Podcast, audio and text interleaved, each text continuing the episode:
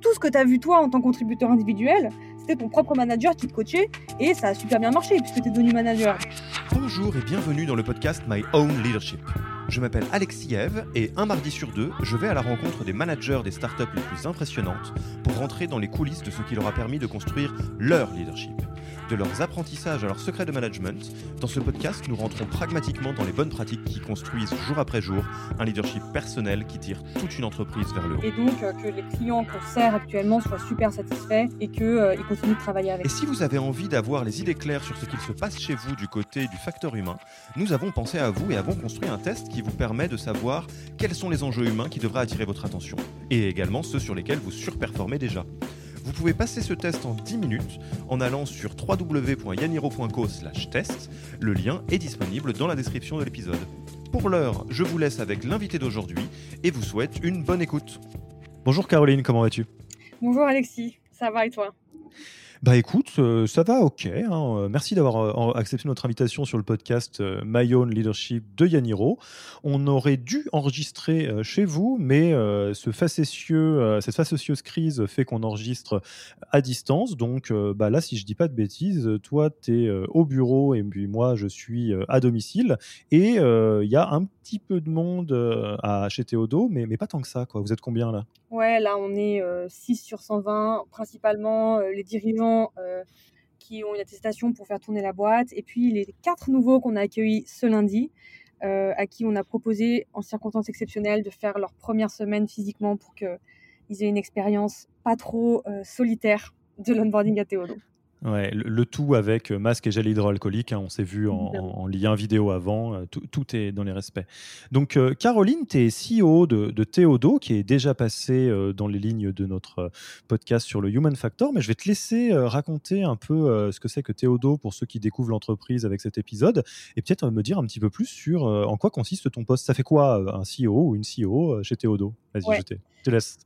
Écoute, alors Théodo, on est euh, un cabinet de conseil et de réalisation IT. Euh, dit en, langage un peu plus humain, en fait, notre travail, c'est de développer des produits tech euh, web sur mesure pour nos clients. on est 120 aujourd'hui à Paris et on est la première startup du Startup Studio M33 qui adresse l'ensemble des problématiques digitales qui existent aujourd'hui. Nous, Théodo, on est spécialisé en web. Hmm. Voilà, ça c'est pour euh, le portrait en, 30 secondes de Théodo. Et qu'est-ce que fait euh, la COO de Théodo? Euh, Si tu fais la métaphore avec une usine et que tu nous vois comme une usine à fabriquer des produits tech, moi je suis responsable que tous les produits qui sortent de l'usine Théodo soient délivrés, un, à la qualité attendue par le client, deux, dans les temps, et trois, au budget. D'accord. Et, donc, là, par exemple, ce qui t'a occupé ces derniers temps, c'était quoi pour qu'on fasse une idée? Là, ce qui m'occupe en ce moment, c'est que euh, on a euh, augmenté, euh, on est en forte croissance là cette année, malgré le Covid. Et en fait, du coup, l'usine a une cadence un peu plus élevée que la moyenne.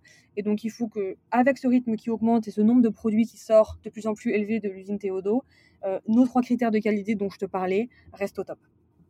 D'accord. Et donc, juste pour information, la partie euh, sales, c'est à côté de toi ou c'est dans ton giron aussi? Il y a un directeur commercial à Théodo qui est vraiment chargé de l'acquisition des nouveaux clients. Moi, j'interviens quand même puisque euh, euh, je suis responsable aussi de, bah, de, la satisfaction des clients via les trois critères, critères de qualité dont je t'ai parlé.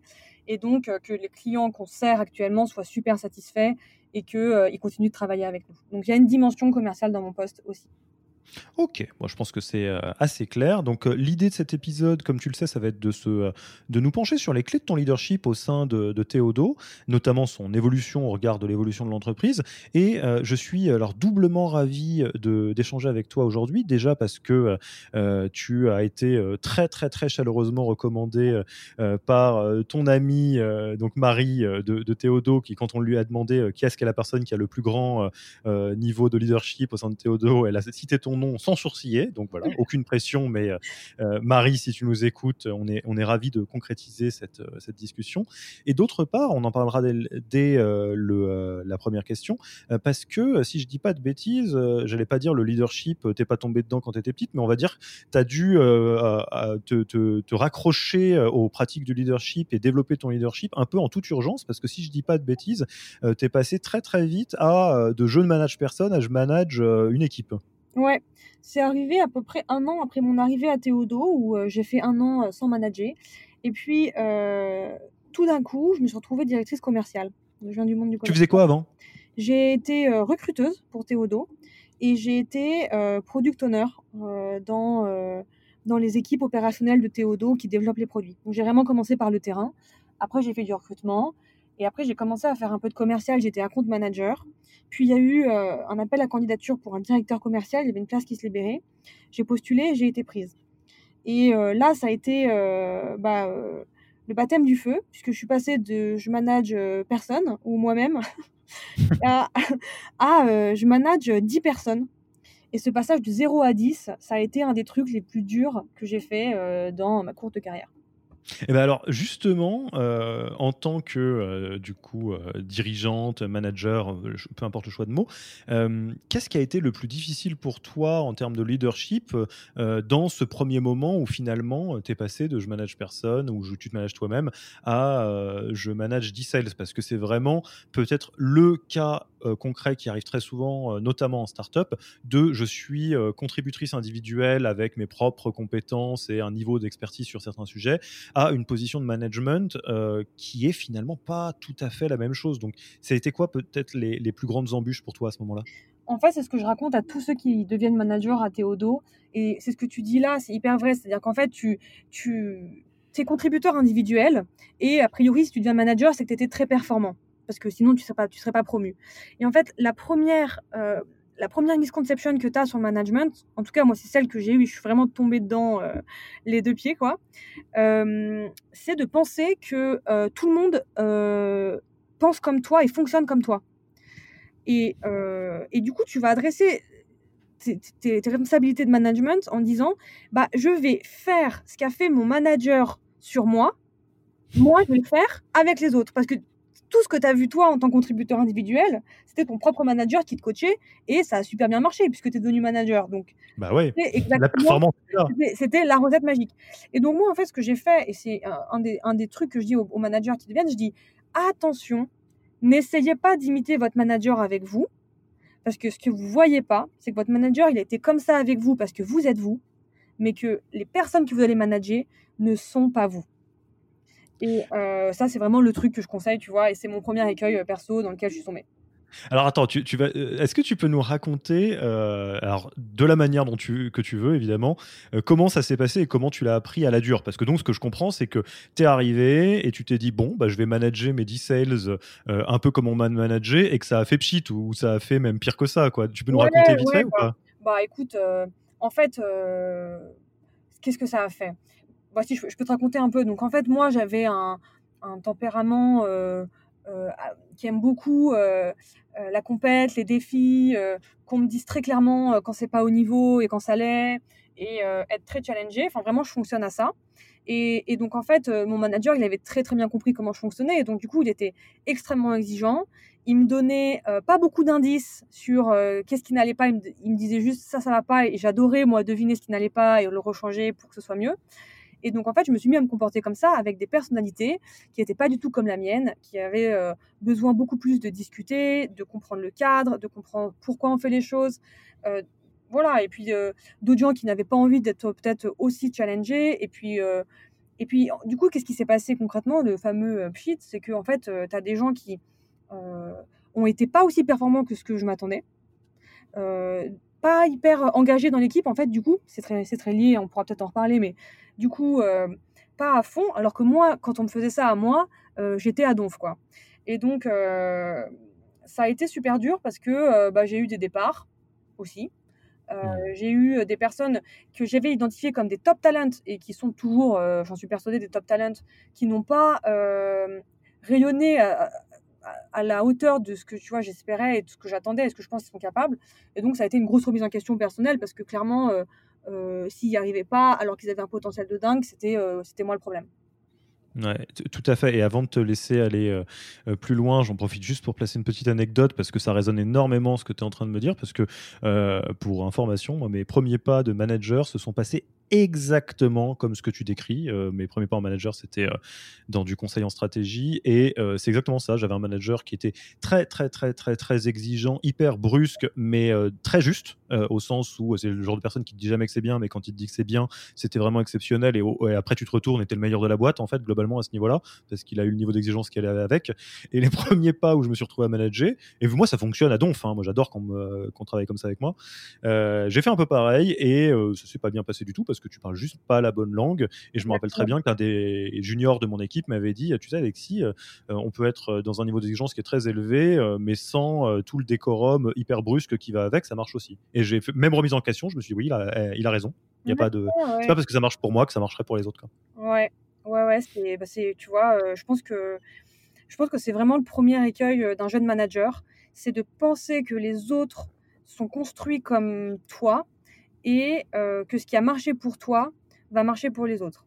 Et euh, je ne sais pas si on a un petit peu de temps encore pour creuser, mais un deuxième écueil, tu me diras si tu veux qu'on en parle, c'est de penser que euh, ce qui t'a fait arriver à ton stade de manager est celui qui va te faire arriver au, au stade d'après. euh, tu es arrivé à un certain niveau de management par ton énergie, ta dedication, ton exigence, certaines qualités, et en fait, tu penses que c'est ces trois qualités-là, c'est pour citer que celle-là, qui vont te permettre de passer de euh, manager à dirigeant, ou, ou tu vois, ou mmh. manager. Et donc, en fait, aussi, il y a vraiment un sujet de ce qui te, dans une carrière, ce qui te fait arriver à un palier n'est pas du tout ce qui va te faire arriver au palier d'après. Si tu veux qu'on en parce que c'est un autre job, en fait, tout simplement. Exactement. Et donc, ça, c'était aussi un, un, deuil à faire quelque part de euh, OK, euh, j'ai fait le premier palier hyper vite grâce à des qualités, mais maintenant, c'est plus celles-là qui vont m'aider à aller encore plus loin. Et alors, justement, tu es arrivé à ce stade de, manager parce que tu étais une fusée hyper performante, etc. Tu fais tes premiers pas, tu te rends compte que euh, le carburant que tu as mis dans la fusée jusqu'ici, c'est pas du tout celui euh, qui va te permettre d'être euh, bonne à ton job actuel. Et en plus de ça, globalement, tu vois bien que les équipes te montrent que tu as des progrès à faire. Mm-hmm. c'est quoi les, déclics ou les, les, les étapes successives qui t'ont permis finalement de débloquer la situation et d'aller au stade d'après? Difficile comme question, non? Ouais, le déclic. Euh, Pas forcément des déclics, mais en gros, qu'est-ce qui a fait que tu t'es dit euh, que tu as réussi à craquer le truc en te disant non, non, je vais pas le prendre par de cette manière-là. Je vais mhm. arrêter de manager euh, les gens comme j'ai été managé et je vais peut-être faire les choses différemment. Tu t'arrives à te rappeler de ce qui t'a permis d'évoluer? Ouais, en fait, c'est une discussion avec un des coachs à l'extérieur de Théodo qui nous accompagne, qui m'a littéralement en fait dit ça. Il m'a mis les, tu vois, il m'a fait regarder le truc. Il m'a dit les gens ne sont pas comme toi, et ce qui t'a amené là où tu es n'est pas ce qui t'amènera à l'étape d'après. Si tu vois, à un moment donné, il a été hyper explicite, et ça m'a ouvert les yeux. Euh, euh, je, me souviens aussi d'une anecdote euh, hyper intéressante où en fait, je lui montrais, je montrais à, l'un des fondateurs de Théodo le management visuel que j'utilisais pour piloter les sales, et il me dit, mais ça, ça marche pour des gens comme toi, mais est-ce que, euh, là il me cite quelqu'un, euh, cette personne est comme toi? Et donc là je me suis rendu compte que euh, la, réponse était évidemment non. Zut. Et du coup ça remettait en question derrière toute la, tout le management visuel, toute la stratégie, toute la manière dont j'animais, puisqu'en fait le point de départ c'est qui, qui est dans ton équipe et pas comment est-ce que tu veux utiliser tel graphe ou je sais pas quoi pour manager tes ventes. Et alors justement, donc là, tu as le déclic, euh, plus ou moins, en tout cas, tu as des premiers retours. Euh, comment tu t'y prends pour euh, faire un, petit virage à 90 degrés là? Bah, J'ai vachement utilisé les outils. C'est une, une, de mes grosses prises de conscience, ça a été les outils en tant que manager que tu utilises. créent une culture et, et, disent quelque chose de comment est-ce que tu vois le management. Et donc en fait, j'avais un, j'avais un management très axé sur la performance, donc j'avais euh, j'avais des graphes, ça mesurait le nombre d'euros que tu vends. Enfin, je pense que n'importe quel manager qui peut écouter cet épisode voit de quoi je parle. Et en fait, j'ai enlevé toute la partie tracking micro euh, des objectifs pour laisser l'équipe respirer. Et je me suis focalisée sur, là, dans mon cas, en tant que directrice commerciale, c'est quoi les deals que tu as dans ton pipe et euh, depuis combien de temps ils y sont? Et c'était vraiment la seule question que je posais à mes sales. Et je disais pas combien d'euros tu as signé, combien tu vas signer la semaine prochaine. Non, tout ça, j'ai enlevé. Et vraiment, je me suis intéressée à c'est quoi ton deal le plus vieux? Et raconte-moi pourquoi il est là. Hmm. Et, donc, symboliquement, tu euh, fais un pas en arrière vers une forme de micromanagement quelque part. Je fais, je fais un pas en arrière sur ce qui compte pour moi. C'est pas ta performance en euros, mais c'est ta progression personnelle. Parce que la, hmm. question qui anime euh, le management, c'est plus euh, combien tu vas signer en tant que directrice commerciale, encore, hein, à l'époque j'étais directrice commerciale, mais qu'est-ce que tu es en train de vivre? Raconte-moi ton deal, là, ça fait 55 jours qu'il est dans le pipe. Demain, ça fera 56 si on fait rien. Euh, raconte-moi pourquoi tu l'as pas encore signé. Qu'est-ce que tu es en train d'apprendre? Qu'est-ce qui bloque? Et donc, en fait, tu vois, c'est beaucoup moins axé euh, process, extraction du chiffre d'affaires. C'est beaucoup plus axé sur le, développement de la personne. Ouais, et donc alors là, je vais prendre ma casquette euh, entre guillemets un peu plus système et du coup un vocabulaire un peu froid, mais ce que je comprends, c'est que dans ton poste de directrice commerciale, tu es passé d'un mode très très très centré data où il y a beaucoup beaucoup de KPI mais où donc fatalement euh, même dans le how euh, de tes équipes il n'y a pas de latitude décisionnelle. Enfin en gros il y a un process il faut le suivre. À là quelque chose euh, où la, la, North Star métrique quelque part de, que toi tu surveilles en tant que manager c'est un, est-ce qu'on réduit euh, le temps euh, de signature de certains contrats? Et deux, euh, est-ce que les personnes arrivent à eux-mêmes comprendre qu'est-ce qu'il faut faire pour s'améliorer sur cette partie-là quoi? Donc, tu as pris très peu de métriques et tu as essayé de favoriser une évolution, un développement de chacun sur les compétences peut-être personnelles ou les talents personnels relatifs à ces métriques. Moi, je le comprends comme ça. Je sais pas si je suis à côté de la plaque. Non, en fait, c'était pas non plus euh, l'over euh, capéisation. Euh, je pense que pour avoir vu d'autres boîtes, tu vois, on n'était pas non plus dans la caricature de tout, tout, tout est mesuré. Mais en revanche, tu as un très bon point qui est j'ai supprimé le process. Y a, y a, mmh. J'ai arrêté de demander aux sales de suivre un process pour signer. alors là, ça peut peut-être faire tomber des nues à certains directeurs commerciaux, mais en fait, c'est vraiment un, peu le, le saut que j'ai fait parce que, euh, en fait, une fois que les, commerciaux sont, formés, ils savent très bien quel est le process standard. Mais si tu leur mets dans les pas tout le temps ce process standard, tu, tu brides leur créativité. Et en fait, moi, ce que je leur dis, c'est quand le deal, quand le lead tombe, si vous pouvez signer dans 20 minutes, vous le signez dans 20 minutes. Et donc, euh, ça vraiment, ça renverse la perspective. Donc, oui, tu as, raison, j'ai supprimé le process et j'ai mis au cœur du truc euh, la, la, la, durée de vente. Alors, c'est pas forcément dans un objectif de le réduire, comme tu, comme tu le disais, c'est plutôt factuellement, on en est à telle durée.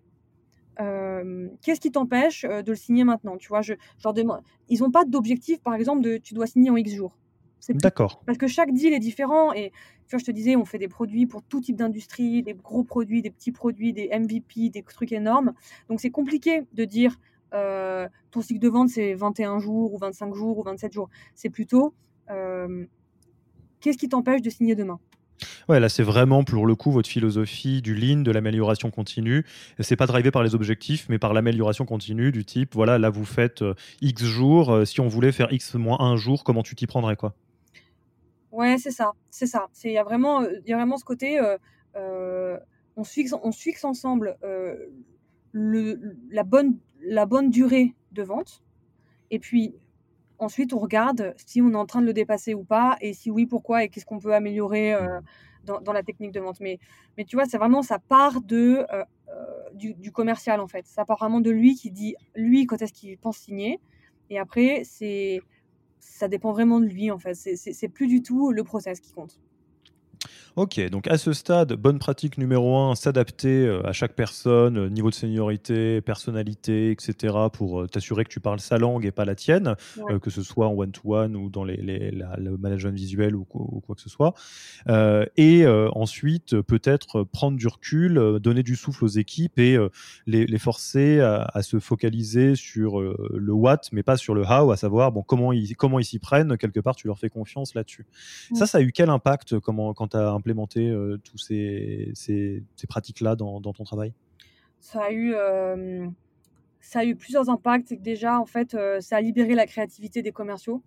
Donc ça, je te le disais, en fait, à partir du moment où tu supprimes le process, tu te rends compte que les gens ont des idées hyper ingénieuses pour aller réussir des projets en tant que CEO ou même avant quand j'étais directrice commerciale signée.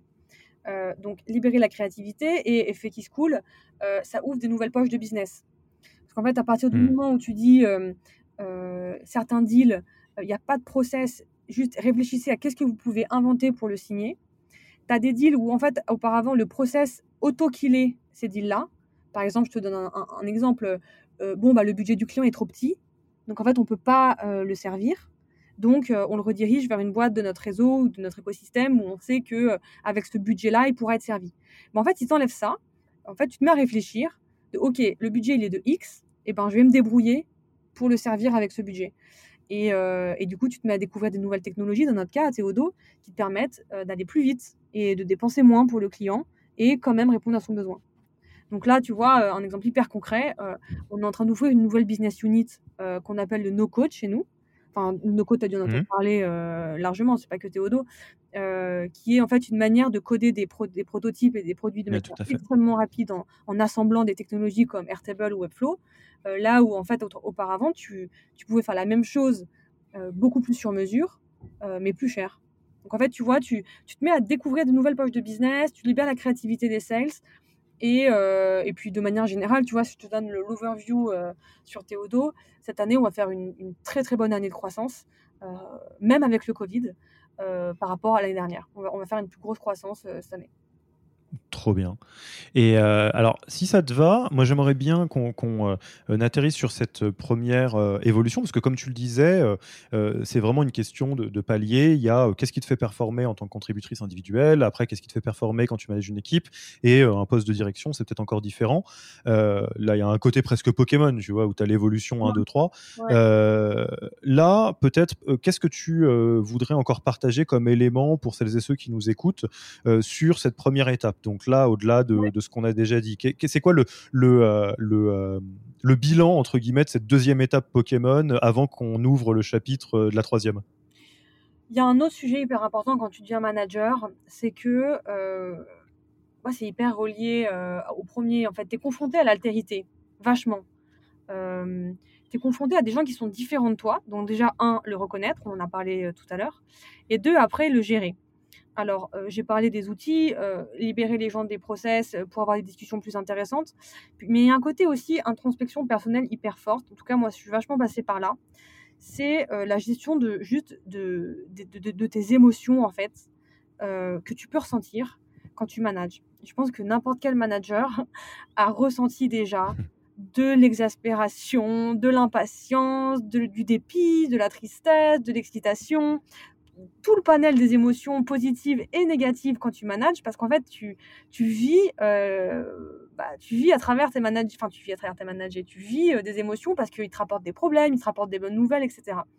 Et un truc que j'ai vachement euh, appris à faire, c'est comprendre d'où venaient mes émotions que je ressentais et, les gérer. Et, et souvent, quand j'observe de loin un manager junior, c'est très drôle de voir, que ce soit à Théodo ou dans d'autres boîtes, hein, à quel point en fait les émotions qu'il ressent après se voient et, et, et, et transpirent dans la manière dont il va manager euh, la personne qui lui parle.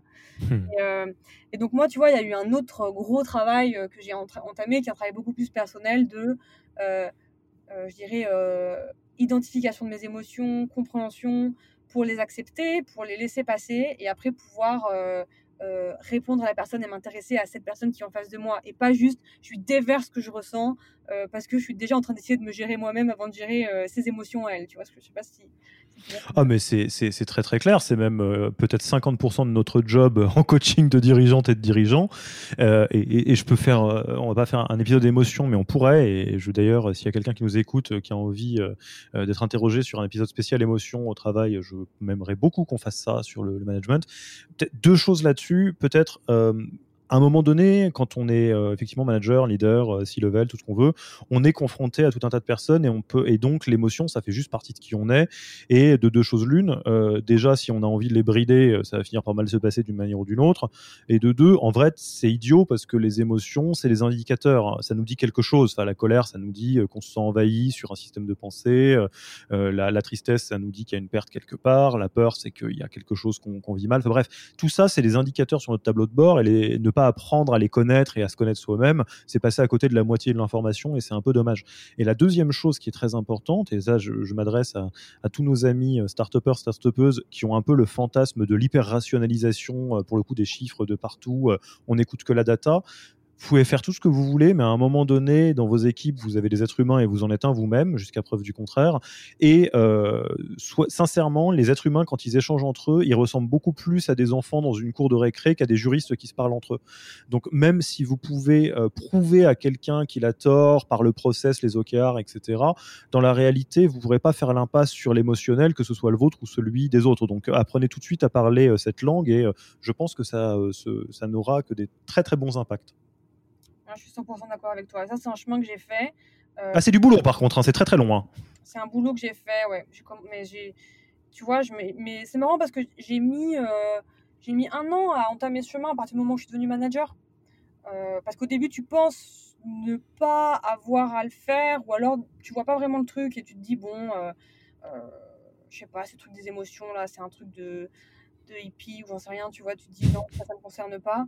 Et en fait, tu les excellents managers, euh, avant de comprendre les émotions des autres, en fait, ce qu'on dit pas, c'est d'abord leurs émotions à eux, elles sont connues, ils se connaissent eux-mêmes, ils savent euh, ce qui les fait, euh, ce qui les active sur certains trucs, et donc en fait, ça leur permet après de d'anticiper et de après gérer les émotions des autres, parce qu'en fait, tu dois gérer tes émotions, puis après tu dois gérer l'émotion de ton manager, et voilà, c'est Peut-être un, petit, un petit témoignage là-dessus, parce que ça tombe très bien. Si, si tu es parti euh, et, euh, du, mode, bon, bah, les, émotions, l'intelligence émotionnelle, c'est un truc de, de hippie, euh, et que là, tu en reviens, c'est que tu as pu voir l'impact. Est-ce que tu peux, en, deux mots, nous dire, pour les, futurs ou les, actuels john managers qui nous écoutent, quel impact ça a quand on travaille, quand on fait ce boulot-là? Ouais, bah moi, la première émotion sur laquelle j'ai bossé, c'était euh, écouter euh, mon énergie. Alors, euh, c'est pas vraiment une émotion. En fait, quand j'étais jeune manageuse, je faisais pas très attention à mon état de d'énergie haute, énergie basse. Tu vois, quand j'étais fatiguée, en fait, je je, m'écoutais pas. À la fin de la journée, je me disais ah waouh, là donc j'ai fait une grosse journée, je suis fatiguée. et puis tu vois, le soir, je faisais, je faisais ma soirée et tout, essayer de, de récupérer, mais en fait, ce que j'ai appris à faire, c'est pendant mes meetings ou même entre mes meetings, me dire, OK, là, toi, quel est ton niveau d'énergie? Et en fait, se mettre à juste se pinguer soi-même en disant, est-ce que là, tu es bien? Est-ce que tu as un bon niveau d'énergie? Ça permet parfois de te rendre compte qu'en fait, non, là, tu es en train de fatiguer. Et du coup, te poser la question, OK, pourquoi je suis fatigué Et là, tu te mets à avoir des, bonnes réflexions, tu vois. Ah, en fait, je suis fatigué parce que là, je viens d'enchaîner trois meetings. Et oh, en fait, dans deux minutes, j'en ai un autre qui démarre. Ben, en fait, non et en fait, ce genre de choses, ça te, ça t'aide à être vraiment un meilleur manager parce que comme tu fais attention à ton énergie, tu vas être vachement plus présente pour les gens et tu vas être aussi beaucoup plus efficace. Donc moi, moi le premier, la première anecdote que, que j'ai envie de te raconter, c'est qu'il y a des moments, tu vois, je me disais, ok, juste, quel est ton niveau d'énergie, comment tu te sens, et en fait, juste de se poser cette question-là et de réagir si t'es pas euh, au top, et eh ben, euh, ça te, mais ça démultiplie un ton bien-être, euh, de ta, productivité. Et puis après, derrière, pour l'équipe, c'est hyper positif. quoi. C'est juste, euh, c'est juste d'avoir un manager qui est en maîtrise, qui, qui, qui, sait se poser. c'est hyper, euh, bah, c'est hyper, juste hyper cool. quoi. Je, je, je, suis obligé de réagir à ça, mais je te, je te remercie beaucoup, Caroline si vous prenez cette habitude-là de vous, de vous pencher sur euh, vos niveaux d'énergie et voir qu'est-ce qui vous coûte de l'énergie, qu'est-ce qui vous en donne et, quels sont les moments où vous êtes vraiment euh, euh, bien dans vos baskets et régénérés et les moments sur lesquels vous êtes en train de fatiguer, ça permet un, un, autre bénéfice qui est énorme et c'est le titre de ce podcast, My Own Leadership, c'est que vous allez vous rendre compte et ça n'a rien à voir, c'est des talents naturels, qu'il y a des choses que vous pourriez faire toute la journée sans fatiguer. Par exemple, dans mon cas de figure, le podcast est un, très bon exemple de ça. Là, je pourrais en enchaîner six d'affilée, que je serais ravi parce que ça me coûte rien. J'adore ce type euh, d'exercice-là. Et que, à l'inverse, il y a des choses, euh, vous, le faites hein, parce qu'il faut le faire, mais euh, vous n'êtes pas câblé pour ça et ça vous bouffe un peu d'énergie. Et de deux choses l'une, un, quand vous avez repéré ça, vous êtes capable d'orienter vos activités quotidiennes vers vos talents plutôt que vers des zones sur lesquelles vous n'êtes pas naturellement bon. Euh, c'est pour ça d'ailleurs que c'est moi qui, euh, qui fais le podcast, hein, parce que en tout cas moi ça me coûte rien au sein d'Yaniro. Euh, et d'autre part, vous êtes capable de d'anticiper des choses qui coûtent de l'énergie pour pas en faire mille dans la journée. par exemple, oui effectivement, si t'aimes pas, enfin si les meetings c'est quelque chose que tu dois faire, mais que ça te coûte un petit peu d'énergie, ce qui est pas très grave, tu peux juste te dire bon bah je vais pas m'en coller 8 dans la journée parce que sur les quatre derniers, je vais être irascible, de mauvaise humeur et, et peut-être pas faire bien mon boulot quoi je, suis 100% d'accord et pour aller dans ton sens, euh, petite anecdote, maintenant que moi j'ai pris l'habitude de le faire, euh, j'ai converti, j'ai convaincu euh, mes, deux associés, Julien et Maxime, de le faire aussi. Et en en parlant, on a fait des mercatos de responsabilité. Exactement, bah, c'est ça qu'on fait. Nous, euh, petite anecdote aussi, euh, au sein d'Yaniro, on réfléchit les choses en termes de euh, plan de match, c'est-à-dire on part du principe qu'on définit le jeu auquel on est en train de jouer et qui on met sur le terrain en fonction de ses talents naturels. Ouais, bah pareil, et on l'a fait, tu vois, on le fait depuis six mois, et je pense, sans, sans exagérer, que la vitesse d'innovation de Théodo a fait x4 on a, on a, en l'espace de six mois. bon, on fera, on fera, si tu me présentes un, de tes associés, on fera un épisode mercato peut-être. Et alors, donc là, c'est l'étape 2 euh, Pokémon, euh, et, donc la, mutation vers euh, ta troisième évolution, donc quand tu es passé dans un C-level, donc au statut de CEO. Qu'est-ce que tu peux nous en dire? Bah, Finalement, même question, quand tu dis que c'est pas les mêmes sujets qui te permettent d'avancer, comment tu pourrais nous raconter cette transition? Ouais, en fait, la mutation, elle l'a fait. En fait, je suis passée donc de contributrice individuelle. Après, en fait, euh, directrice commerciale, j'étais déjà six level. Mais la mutation, euh, le troisième stade que j'ai euh, atteint, c'est le statut de dirigeant. Donc, je suis devenue directrice générale de Théodo avec la casquette COO. Donc, c'est à ce moment-là que je suis devenue COO. J'ai lâché le sales. Mmh donc, qu'est-ce qui m'a emmené de, de six level à dirigeant? Je dirais que donc déjà, du stade contributeur individuel à C-level, bah, je dirais un, euh, performance, euh, évidemment la performance individuelle, et deux, euh, la capacité de se créer un réseau dans la boîte, très important. et de C-level à dirigeant, je dirais, eh ben tu vois, on y revient, hein, mais maîtrise des émotions, incarner le leadership en fait. Euh, hmm. et, qui passe par euh, ton calme et ta maîtrise et, euh, et, et tout ce qu'on vient de discuter. et puis, capacité de, d'exprimer une stratégie à très haut niveau. Ça, c'est plutôt côté hard skill ou tu vois, compétence, mais je pense que c'est les deux choses que, que, tu débloques quand tu passes dans le niveau dirigeant. Et toi, qu'est-ce que tu as dû faire du coup pour, pour passer à ce niveau euh, dirigeante? Sur quoi consciemment tu as dû euh, travailler pour euh, faire un level up sur les compétences qui te manquaient? J'ai bossé sur des, bah, des sujets stratégiques. donc chez Théodo, on utilise un outil qui s'appelle l'A3, qui est un, un, template qui te permet de structurer ta réflexion quand tu veux enclencher des changements structurants dans, une, dans, dans, ton organisation. Euh, je le recommande vraiment très vivement. C'est un outil qui vient du Lean euh, et euh, qui marche très très bien. Et donc en fait, j'ai travaillé et mené jusqu'à la fin deux ou trois A3 structurants qui m'ont permis de développer ce muscle-là de structuration d'un raisonnement et pensée stratégique. Comme ces, comme ces changements ont eu des résultats positifs et que ça s'est bien passé, à ce moment-là, du coup, j'ai pu, j'ai pu passer à ce stade-là. Mmh. Oui, donc quelque part, euh, enfin pareil, je le prends d'une autre manière, mais euh, pour passer donc d'un statut de, de, dirigeante sales, donc très centré sur euh, des, objectifs et amener une équipe à atteindre des objectifs, le passage dans ton job de DG, ça devient, ça met un pied dans la stratégie et donc être capable de, de, créer une impulsion dans une page blanche au niveau de l'organisation et de t'assurer que l'organisation est dans le sillon avec toi, quoi. Ouais, c'est ça, c'est ça. C'est en fait en fait, quand tu es DG, tu as la responsabilité totale de, l'entreprise. Hmm. Quand tu es directeur commercial, tu es responsable du, commercial. à l'époque, c'était mon, cas. Et quand tu es DG, tu es, responsable de Théodo. Donc, tu es responsable autant euh, du commercial, des opérations, parce que moi, j'ai un titre de COO, donc euh, spécifiquement les opérations.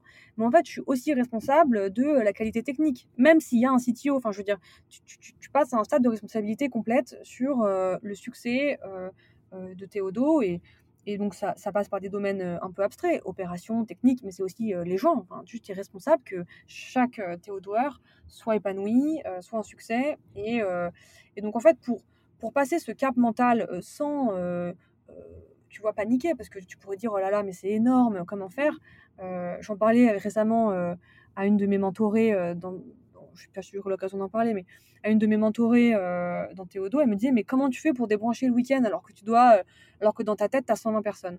Bah, En fait, tu, tu, tu, y arrives parce que tu, tu, tu sais modéliser dans ton esprit et sur des documents la boîte. Et donc, tu es en maîtrise de ton objet tu es capable de dessiner, tu, maîtrises son objet dans toutes ses dimensions, donc c'est pas quelque chose qui te dépasse, c'est quelque chose que tu maîtrises. Toute la question, quand tu veux faire de la croissance, comme c'est le cas des startups que tu interviews, c'est comment tu fais grossir l'objet tout en continuant à le comprendre euh, sous tous ses aspects. Ça, c'est une vraie question. Ok, bah, très clair. Et alors, au final, peut-être pour euh, commencer à, entamer, parce qu'on pourrait parler euh, des heures, euh, j'essaye de, maintenir un petit peu le timing de l'épisode, pour commencer à entamer l'atterrissage de, cet échange. Qu'est-ce qui a le plus changé entre le, tes débuts au sein de Théodo et, maintenant, si tu regardes la, différence entre le point 1 et, le point actuel? Qu'est-ce qui a pu changer chez moi ou dans la boîte? Ah, chez toi, ouais, en termes de pratique managériale, etc chez moi. Euh,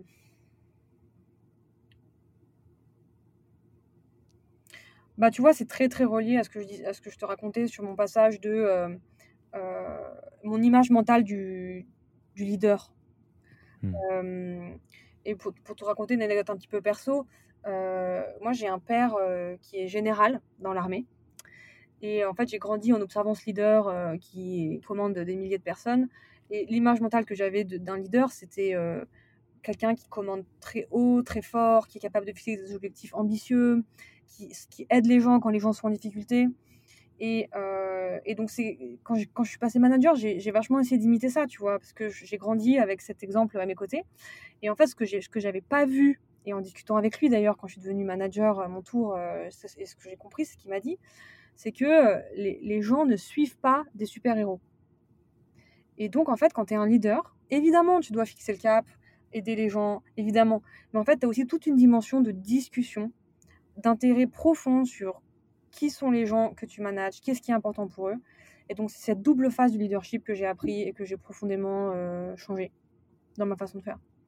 Hmm, bah, je pense que c'est un, très beau euh, euh, message pour atterrir et, je, citerai, alors le problème c'est que je ne sais plus qui a dit ça, mais c'est une phrase que je trouve très juste, euh, de faut pas se tromper, hein, de la même manière que quand on fait du marketing, du sales, voire même de l'UX, euh, notre obsession est censée être l'obsession de ce que veut l'utilisateur ou le client, et on est censé comprendre ses besoins, comment il fonctionne, comment il réagit, etc. À partir du moment où on a une position de leader ou de manager, votre obsession, ça doit être comment fonctionnent les gens que vous avez dans vos équipes, euh, comment ils réagissent, comment ils fonctionnent, de quoi ils ont peur, de quoi ils ont envie, de quoi ils ont besoin. Et c'est en faisant ce même travail presque d'anthropologue, euh, de vous intéresser sincèrement, profondément aux gens que vous avez dans vos équipes, que vous arriverez à connecter avec eux et donc à les embarquer euh, où que vous, vouliez aller. En tout cas, c'est la manière dont je me le représente. Ouais. ça me parle beaucoup. bon, bah écoute, je te propose qu'on euh, arrive tranquillement euh, vers euh, la, fin de, cet épisode. déjà, première chose, si on a envie de te contacter, d'échanger avec toi, c'est quoi le, bon canal? Mail. Mail, je, suis réactive, hopefully. ok, donc on mettra ton, mail dans la description de l'épisode si ça te va. Ouais.